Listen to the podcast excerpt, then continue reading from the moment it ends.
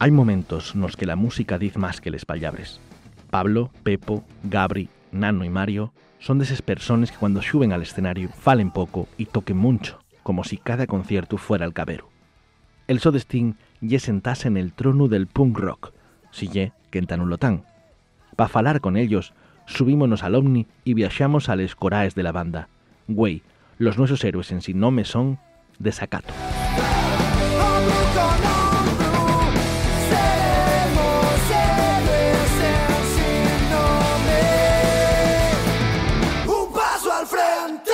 Bien, llegados otra semana más a Héroes en Sinome. Buenas, Raúl, ¿qué tal? ¿Cómo estamos? Aquí estamos hoy encantados. En la escuela, música, escuela de música de Llanera, ¿eh? la escuela de música de Llanera, y estamos muy bien acompañados porque estamos acompañados del grupo de Sacato. Bienvenidos.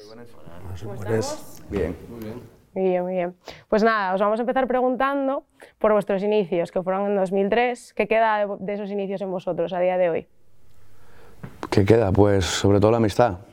La amistad y, y bueno, el, el poder encontrarnos hoy aquí también, en el mismo sitio donde empezamos. Y es verdad, justo, además tocamos la el primer concierto, yo creo que fue en este escenario, justo en este escenario.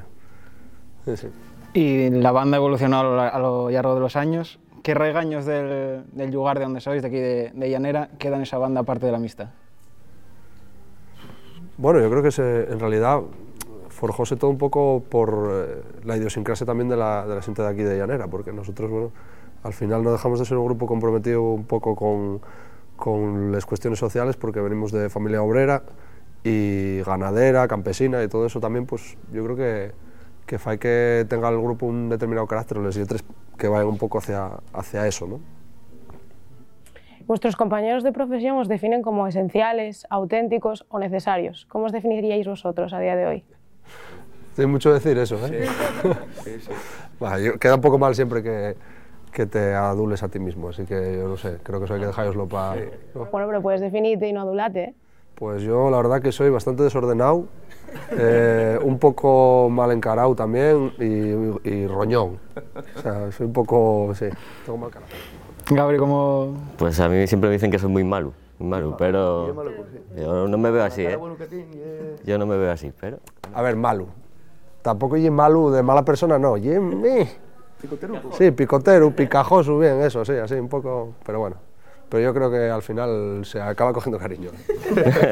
Y los dos que no queden, que no están aquí, que queden por...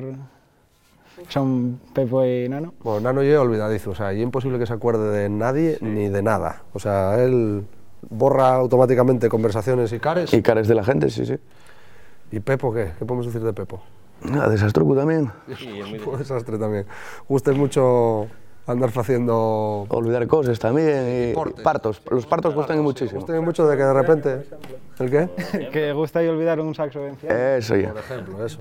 Y yo qué sé, que de repente tenemos que ensayar o tenemos que ir a no sé dónde y hay que pasar por casa de Pepo a buscar no sé qué para llevarlo a no sé quién, para que luego ese otro lo lleve a otro. Bueno, siempre unos líos, matos, lo que dice Mario, matos, pero constantes. Y tan donde estamos, estamos viendo que pasan guajes por aquí todo el tiempo. Si tuvieras que dar un consejo a los guajes estos que entren por la puerta, ¿qué diríais después de 25 años de salir? Pues que siguen ahí peleando, porque esto no, no se llega rápido y es una carrera de muchos años. Y puedes tirar la toalla por el camino muy fácil a medio camino y al final hay una carrera de fondo. ¿no? Y- y estar ahí, dai, dai, dai. sobre todo que, que hagan lo que a ellos les guste, ¿no? Que, que no se dejen imponer por agentes externos. Tienes que hacer esto, no, no. Yo quiero tocar este estilo de música, lo que quiera y, y para adelante. Si tú crees en ello, pues ¿Y vosotros cuando, cuando estabais aquí sentíais que no podéis hacer lo que queríais o teníais total libertad para hacerlo? Éramos conscientes de lo que hacíamos. Casi, igual no mucho. Creo que tampoco nos lo planteamos mucho, ¿no? Tocábamos lo que nos gustaba en aquel momento, que era lo que escuchábamos, mucho rock estatal. Y hacíamos las canciones con una guitarra española en mi casa. Y luego veníamos aquí a, a la escuela de música a intentar que aquello sonase cañero y potente. Era lo que hacíamos. Bueno, ahora vamos a sentir una canción del que fue el vuestro segundo álbum, si no me equivoco. Se llama Frío de Shineru. Eh, antes de, de que suene, a mí me gustaría que me contarais la, la historia de este cantar. Bueno, pues tiene un tema que hicimos el, mi amigo Falu y yo. Falu era uno de los que estaba antes con nosotros en el grupo, que ahora ya no está, eh, pero que sigue colaborando con nosotros. De hecho, bueno, les, les lletres del último disco todavía les hicimos xuntos en, en gran parte. Y bueno, y una canción que dedicamos a, a las nuestras familias y en especial a, a mi pai y, al, y a la madre, que lle como eh, pues un homenaje a, a esa a esa generación que tuvo tanto tiempo luchando, porque bueno, yo cuando yo era pequeño acuérdome de, de ver toda la vida a mi pa levantándose pronto, teniendo que llegar muy tarde a casa y bueno, eh, haciendo muchas cosas por nosotros que no siempre tan recompensáis y esto era una forma pues, de intentar devolveros un poco todo eso, aunque en forma de canción, que tampoco llegue que, que sea algo tangible, pero bueno, a mi pa yo creo que hizo mucha ilusión y de hecho cuando estuvimos en la Riviera fueron los padres de todos y dedicamos a todos en... ¿Por los padres de todos? Sí, sí, sí. Y emocionaronse bastante. Estuvo muy guapo, la verdad que sí, prestó mucho velos allí y, y bueno, eh, fue muy guapo. Yo me acuerdo de ver el momento que cuando mi padre llegó al, al camerino después de tocar y tal, que estaba emocionado y bueno, eso para nosotros fue importante, sí, sí, muy guapo. Oye, ¿una de las que más cariño y tenéis o hay alguna otra? De las canciones, dices. Hombre, yo tengo cariño a todas, ¿no? Esa canción es muy especial, muy emotiva y demás, pero bueno, hay muchas canciones. Yo creo que del último disco también tengo muchas canciones que me gusten mucho, yo qué sé. Y es muy difícil de elegir.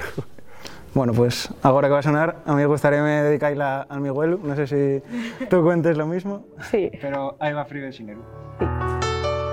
Buscando en silencio algamar un futuro pa' mí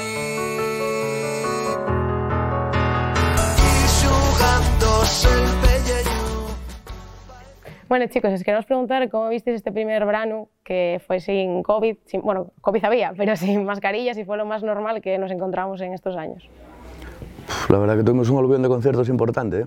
Tuvimos, no, empezábamos el año, sabíamos que teníamos cosas, bastantes cosuques por ahí y tal, pero a medida, a medida que fue pasando el año fueron saliendo festivales y festivales y la verdad que fue un año de, de la zapatilla bastante, sí. sí. Sí, demasiados conciertos, quizás demasiados. Quizá hubo demasiada oferta en, en todos los estilos, en todo, en todo el país, digamos, porque había conciertos todos- todas las semanas, de cualquier estilo, en cualquier lugar. Llevamos dos años que no se hacía nada, entonces este año se juntó todo, lo de este año, lo del anterior y lo del anterior todavía. Y había, vamos, demasiado. ¿Y vosotros creéis que es importante priorizar el descanso en vuestro trabajo? ¿O que hay que aprovechar cuando hay boom y hay necesidad? A ver, creo que es importante que nosotros basamos mucho mm, el, el show nuestro y no solo el show, la, la composición y todo en, en la energía. Y es verdad que nos desgastamos mucho porque, bueno, ponemos demasiado en el, demasiada carne en el asador muchas veces y hay veces que hay que parar un poquitín y, y bueno, pues recapitular y tomar las cosas con calma y demás. Así que, bueno, yo, yo creo que el descanso me parece una buena pregunta porque es algo muy importante en, esta, en, este, en el mundo de la música, vamos. Y un poco yendo por esa línea, el del descanso, fai relativamente poco que os dedicáis exclusivamente a la música. ¿Cómo conciliabais antes trabajo y música? Yo sé que, por ejemplo, Mario y Nano creo que fuisteis los que más jodido lo tuvisteis. Difícil, sí, sí. Tuvimos muchos años de trabajar todo el año, el pedir a lo mejor viernes o un lunes de permiso en el trabajo para marchar a casa de Dios, a tocar, estar el fin de semana fuera, el domingo volver y el lunes a trabajar y tirarse así meses. Y llegar a lo mejor septiembre, octubre y quedarme cuatro días de vacaciones, quedarme cuatro días de vacaciones para disfrutar, ¿no? llevar todo el año trabajando muy duro, muy duro.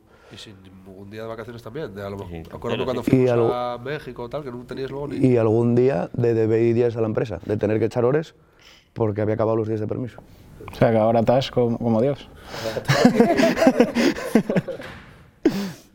Bueno, hay veces que vos salís de la línea tradicional y, también usáis poesía en vuestras canciones, como hacen grandes grupos como La Moda. Y os queremos preguntar cómo es el proceso creativo. Bueno, el proceso creativo normalmente suele ser eh, una canción en guachuguá que llamo yo, que como yo hago una, una línea armónica y una línea melódica en inglés inventado, que como sin ningún sentido, son como simplemente por dar una sonoridad y poder tener una melodía. Entonces luego cuando ya la tenemos montada en el local y, bueno, ya tiene pinta de canción, ahí es cuando yo ya empiezo a escribir encima. O sea, con esa melodía, intentando conservarla lo más posible, pero hay veces que tengo empezar de cero, porque muchas veces la sonoridad del inglés y la del castellano no es no muy, no muy parecida. Entonces tienes que dar vueltas y cambiarlo y demás. Eh, a nivel de inspiración, yo soy un poco, un poco desastre porque no suelo, no sé, ser ordenado en el sentido de voy a ponerme a hacer una canción que hable de esto o que tenga como inspiración esto. Yo muchas veces empiezo por una frase y nunca sé dónde me va a llevar, entonces voy como dejando llevar un poco el, eh, el texto a, a, su libre albedrío y luego yo cuando intento dar forma a todo para que tenga un poco sentido, pero en realidad yo como muchas veces vomitar payabres ahí sin sentido a veces y luego intentar pues dar una forma a todo. Y antes falabas de, de Falo, ¿cómo ayuda también el, nestes, nestes lletres? Pues Falín cuando ya está la cosa un poquitín estructurada, que yo tengo como una estrofa, un estribillo, que ya veo por dónde quiero llevar la canción, él viene a desatascarme cuando ya de repente digo, hostia, yo aquí no sé qué poner, no sé qué hacer, esto no me gusta. Iba a decirlo yo, eh, normalmente la llamada del atasco. De... Hombre, a mí porque me presta mucho con él y, y porque las canciones yo creo que mejoran muchísimo cuando, cuando pasan por el filtro de él. Sí. Además, el ye tajante, o sea, tú enseñas una, una canción, un... nada. Algo que te mal acentuado, al final hay cosas que tienen que quedar porque, bueno, porque la música lo pide, pero esto está acentuado al revés. Yo ya lo sé, Falu, pero es que no puedo hacerlo de otra forma, es que tengo que decir esto y tal. Y aquí tal y lo otro. Bueno, el ye, la verdad que en ese sentido muy exigente y préstame siempre que te, que te la porque si pasa el filtro de Falu, creo que va a pasar el filtro de, de mucha otra gente. Sí, sí. Y soléis sacar un disco cada dos años, menos en este último de La miel de las flores muertas. ¿Tenéis ya preparado algo, porque ya pasaron más de dos años, o todavía hay que, o todavía hay que defender más La miel de las flores muertas? No, habrá que defenderla un poco todavía. Sí. sí un disco que está muy poco rodado porque por el tema de la pandemia quedónos que sin, sin tocar, sin tocarlo todo lo que quisiéramos y habrá que dar ahí todavía un poquitín de, de, de zapatilla el disco, sí. En, en, nuestra cabeza, los dos años de pandemia es como si no hubieran pasado, no, no cuentan, no contabilizan. O sea, Entonces, bueno, un llevamos un año de gira. Bueno, y en un momento en que vivimos en la cultura musical single, single, single y más single, ¿cómo lleváis lo de sacar un disco? Siempre, lo, siempre sacamos, nunca nos planteamos el hecho de, de sacar una, una canción, sí. para eso todavía no nos actualizamos. Quién sabe, a lo mejor hay que empezar a sacar canción a canción, pero de momento lo que más se asemeja es sacar un disco, pero antes del disco empezar a soltar una, y luego a lo mejor otra, y luego ya el disco entero. Pero... Sí, pero nosotros necesitamos siempre como dar un concepto ¿no? al, al sí. disco, que tenga como algo más que, que, una canción suelta. O sea, yo como intentar eh, pues, plasmar un concepto estético, no sé, yo soy de, de esa, de esa sí. generación que llegaba ahí con el disco en la mano, que prestaba email, LS y todo eso, entonces bueno. No digo que esté mal lo del single, porque no, no. Mucha pero gente que lo fai, pero... No yo cuando escucho música siempre me pongo un disco y es el disco entero, no voy saltando en aleatorio canción por canción, otro artista y tal. Yo, no te fíes de la, de la, gente que dice que es melómana y, y, dice, yo soy de canciones, a mí me gustan las canciones. Si te gusta una canción suelta, no sé yo si es muy melómano. Tienes que, gustarte, tienes que gustarte el disco, eso ya sí. Pero ahora como no hay. ahora ya no te, se jodió. Bueno, ahora vamos a hablar de, de, escuchar música en coche, o más bien de viajes. ¿Dónde apunta la brújula de, de Sacato una próxima gira? Bueno, pues intentaremos ir por todos los lados que podamos. Eh, volver a eso, lo que decía Mario, llevar el disco por, por, sitios donde todavía no lo podemos llevar y, bueno, pues da ahí la mayor cera posible. ¿Algún sitio en especial que vos preste más? Todos presten a su, su, su medida, a su manera, todos presten. Da igual estar tocando en, aquí en Llanera, bueno, aquí en especial presta más que en Madrid, ¿no? siempre nos presta eh, tocar juntos y, y, y vivir eh, la adrenalina del concierto y eso da igual que sea aquí que, que, en otro sitio. Y a lo largo de estos años tocasteis muchos conciertos, por mencionar algunos, reventasteis la, la Plaza de la Catedral de San Mateo, Tsunami dos veces, Azpeitia que sabemos que se vos allargó la noche alguno de vosotros. ¿Con cuál vos quedáis? ¿Con cuál vos quedáis de todos los que lleváis desde que empezasteis? Mucho muy, muy, difícil responder esa pregunta, tío. Todos tienen algo, ¿eh? Sí. Yo voy a decirte que este año sí que fue muy especial el, el concierto que dimos en Sisión, sí. el Tsunami, porque bueno, era una hora muy pronta, tocábamos con muchos cabezas de cartel, que lógicamente pues, el horario de ellos eran grupos de fuera y tenían que tocar a, a, la hora que tenían que tocar, y bueno, nosotros tocamos a las 5 de la tarde, que era un poco, bueno, difícil, ¿no? Una hora a la que no estamos acostumbrados a tocar, además. Sí. muchísimo calor. Hubo xente que estuvo aí sufriendo, pero de lo lindo. Y yo mismamente en primera fila, si no llega a ser por el agua que nos dieron los de seguridad. Sí, sí, la verdad que fue... Pero bueno, pese a ese calor que había y tal, notamos eh, como el, el abrazo de la, de la masa. O sea, y como que el, el grupo de casa tuviera sido arropado a esa hora, para mí fue muy especial. Yo me emocioné muchísimo. Incluso yo creo que estábamos un poco excitados más de la cuenta. Yo estaba tocando y la mano a veces temblábame un poco de... Y uno también pero guapo fue el de aquí Desconsurados, en, que damos aquí en Llanera y bueno, pues lo típico, la, la familia, la gente que no puede siempre ir a Vete por lo que sea y, y, bueno, ver muchas caras conocidas aquí, pues también tuvo prestoso. Gabri, ¿tú quieres mollarte o...? A ver, eh, siempre recordamos eh, un concierto de hace muchos años que fue en la Sala Otto en Gijón, por decir otra Asturias, que fue como un punto de inflexión en, en la trayectoria del grupo. Veníamos de sacar el primer disco y bueno, de tocar en esa... Sí, bueno. Ah, bueno, todavía... Ha- Habíamos salido justo el, seg- el segundo disco, los conciertos anteriores con el primero, pues bueno, normales, con poca gente, sitios pequeños, y fue llegar a la sala Otto y de repente estar aquello petado de gente, llena la sala y un calor que veías las columnas como tenían gotas de sudor ahí. Y salíamos al escenario y la gente gritaba y tú, meca, meca, ¿qué, ¿qué pasó? ¿Qué pasa aquí? Que fue la primera vez que yo noté eso, de salir a tocar y que, la- y que estaba todo el mundo ahí como... "Ah", Y yo, y yo, te- yo diciendo, pero esto qué, para mí, no, estaba entendiendo, no entendía nada. Sí, sí, es la primera vez que, no- que sentimos eso, sí. Héroes en Sin Nome, un programa patrocinado por Librería Soto.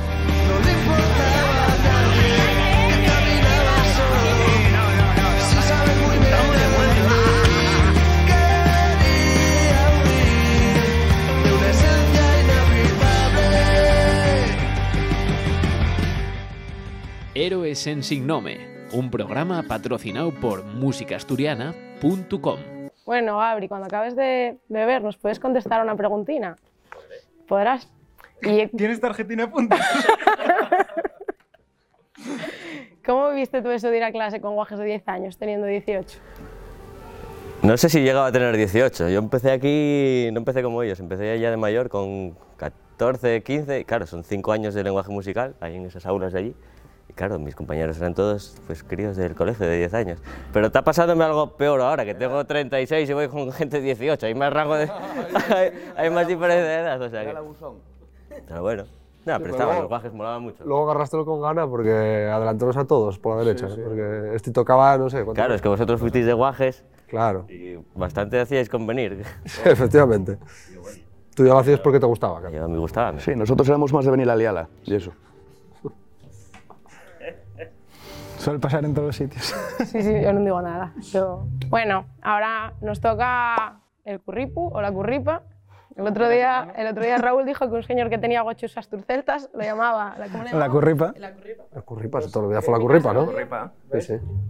Que no, hombre, que no, que toda la vida fue el curripu. Bueno, en Cangues, en Cangues ye la cuerre, pero aquí ye curripa, ¿no? Sí. Sangrao y el curripu. Lo ven en cada Pero uno. graulle un concello aparte ahí. Eh, cuidado, ¿eh? Bueno, total, que vamos preguntados preguntas súper serias. Tenéis que poneros rollo diplomáticos y, y tal, ¿vale? Venga. ¿Hay premio? ¿Hay premio? A ver, tienes una cerveza aquí. Que no se puede ver mucho, pero bueno. Bueno, tenemos que decir que el- esta parte está patrocinada por Páramo Bar y La Raposa, que siempre se me olvida, lo siento. Es que me salto el guion casi siempre, por no decir siempre. sale el faldón, entonces. Ah, bueno, va, bueno, pues, ah. Bueno, total, que procedo. Tenéis que escoger entre quedaros encerrados en el ascensor con Willy Bárcenas o ir en BlaBlaCar con Miguel Bosé. Hostia, yo prefiero estar con Bárcenas en un ascensor, porque ahí puedo meter unos hostias y no pasa nada, pero claro, si vas con Miguel Bosé y va conduciendo... Escucha, ¿puedo conducir yo si voy con Miguel Bosé? si conduce él, que me quedo con Barcenas. Sí, sí. sí, sí, yo también. Yo prefiero a Bárcenas, vamos. ¿Gabri? Sí, sí, también. Bárcenas. Nada, lo de meter hostias a El Bárcenas... ascensor siempre va a ser más corto que un trayecto de Barolaca. ¿Qué vas a decir de los Digo que, que voy a quedar aquí ahora de persona agresiva, que tampoco lle... O sea, un bofetonín, quiero decir, tampoco una paliza. O sea, que como... No, pero a mano abierta, a mano- un toquín, Pa, un toquín. Exacto, exacto. Que soy una persona pacífica ante Lo todo, lo quiero dejar claro. un poco. Exacto. Un beso desde aquí a Cantona. bueno, quedar afónico en el Resu o salir al tsunami a versionar a los Beatles en asturiano. Hombre, yo prefiero quedar afónico en el resto, porque como no canto, igual. claro, a mí dame A igual. mí dame igual también, yo quedo afónico. No hay problema. O sea, pues a mí toca lo de los Beatles, lógicamente. No me voy a quedar afónico. Si quedo afónico yo, ¿qué hacemos? Escucha, ¿cuál es la de los Beatles? ¿Cómo era? Cantar en Cantar en asturiano. No, versionar. ve- Espera, espera, espera, espera. Es que. Es que. Ah, de Es ahí- que ahí viene la pregunta. Esto, la pre- las preguntas vienen siempre con chispa. Vale, vale, vale. Las preguntas vienen siempre con chispa. Como ya sabemos que sabéis versionar a los Beatles en asturiano, Correcto. dábamos por hecho que ibais a escoger esta y no quedaros afónicos en, en el resu. Pero bueno, disteis el, gi- ¿eh? el girito. Es que en una ya tenemos el check puesto, entonces. Claro. Bueno, pero contáislo.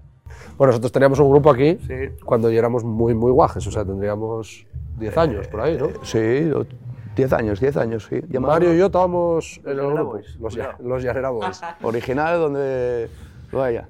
Y, y Pepo andaba por ahí también, ¿no? Y Pepo andaba por ahí, lo que pasa que era muy micu. Sí, era piquiñín, pero bueno, iba, salíamos, salía a veces como a hacer coros y tal. De hecho, en el documental salen ahí las imágenes de cuando estábamos aquí, en este escenario, de hecho. Que estábamos, ya te digo, eso, con 10 años yo salía cantando ahí con la papada, Pepín ahí bailando, Marito tocando la guitarra. Y hacíamos versiones de los Beatles en asturiano, que hacía una- un profe de aquí, que ahora ya no un, un trabajo aquí, eh, Joaquín Guerrero, que fue un poco el precursor de todo, de que nosotros hoy tengamos un grupo, hacíanos las traducciones al asturiano de las canciones de los Beatles, porque bueno, en inglés dábasenos un poco fatal. Bueno, traducciones tampoco hieren, ¿eh? No, hieren eran adaptaciones, adaptaciones. sí, Él hacía un poco lo que apetecía y, y luego cantamos pues.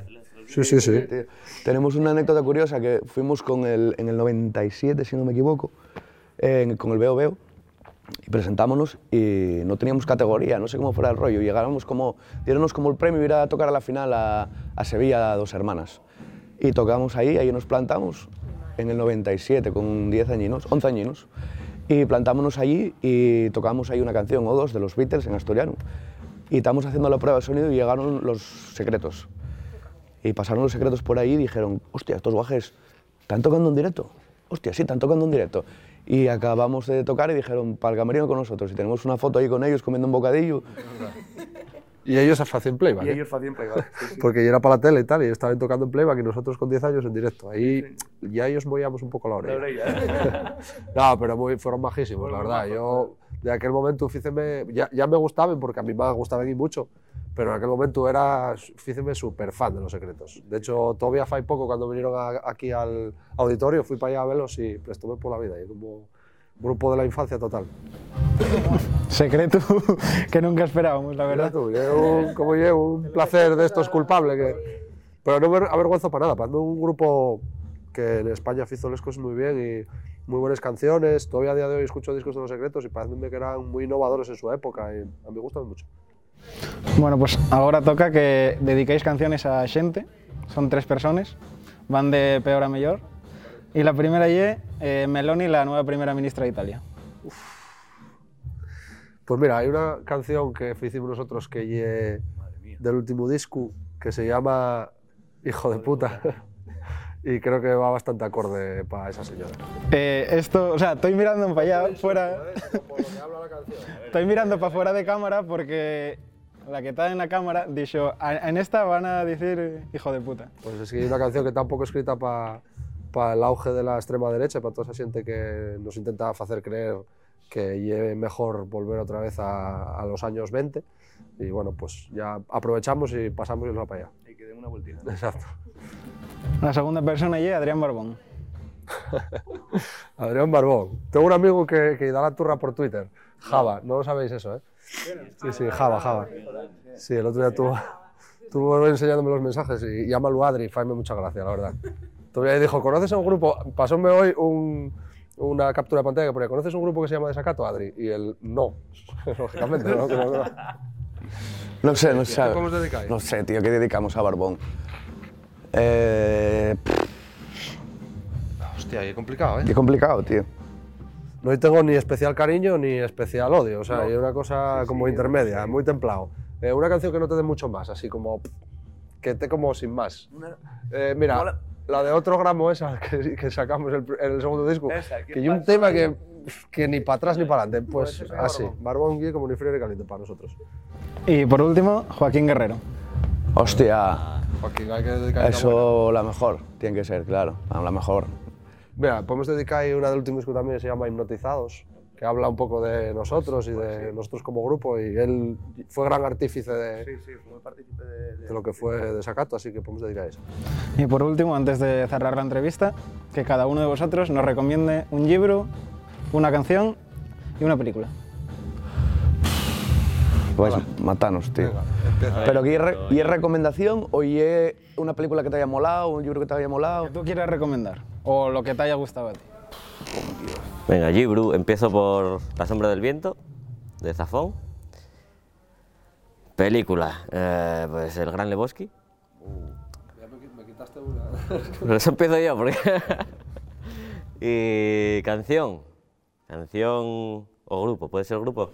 Sí, puede ser disco, puede ser... Pues algunos chavales de, de la villa que son Statons, que lo pueden escuchar. eh. Pasaron, Pasaron por aquí, pasaron por aquí. Pues, por ejemplo. No sé, yo así bombardeando rápido, una, una peli que me moló mucho de Guaje y siempre, cada vez que veo la tele, hostia, van a echarla, ya la vi mil millones de veces y larguísima, pero mola mucho verla, que es la de cadena perpetua, de bueno, cualquier peli de Morgan Freeman, pero y Ibru voy a pasar porque hace bastante que no leo, no me atrevería a decir por si ningún... de cultureta, ¿no? No, no quiero quedar de cultureta. Y una canción, yo qué sé, Black Honey de Thrice, por ejemplo. Bien, bien. Pues, a ver, yo voy a recomendar el último libro que estoy leyendo, que todavía no lo terminé, faltenme como 50 páginas, pero estoy como enchotadísimo ahí, que lleva a sangre fría de, de Truman Capote. Eh, a ver, la película que puedo recomendar. Mm, bueno, pues voy a tirar de clásico, ¿no? Iba a decir una de los Cohen, pero... Mira, hay una, hay una comedia de los Cohen que me gustó mucho que se llama Un tipo serio. No sé si ye de los dos o ye de, de Joel Cohen nada más, pero bueno, Un tipo serio gustó mucho hace mucho tiempo. si pudiera verla ahora mismo, volvería a verla. Y canción, pues, por ejemplo, ¿qué puedo decir? No sé. eh, últimamente estoy escuchando mucho un grupo que se llama Death Cab for Cutie y hay una canción que da título al último disco que se llama Asphalt, Mid Asphalt Meadows o algo así, no sé muy bien cómo se pronuncia, que me mola mucho.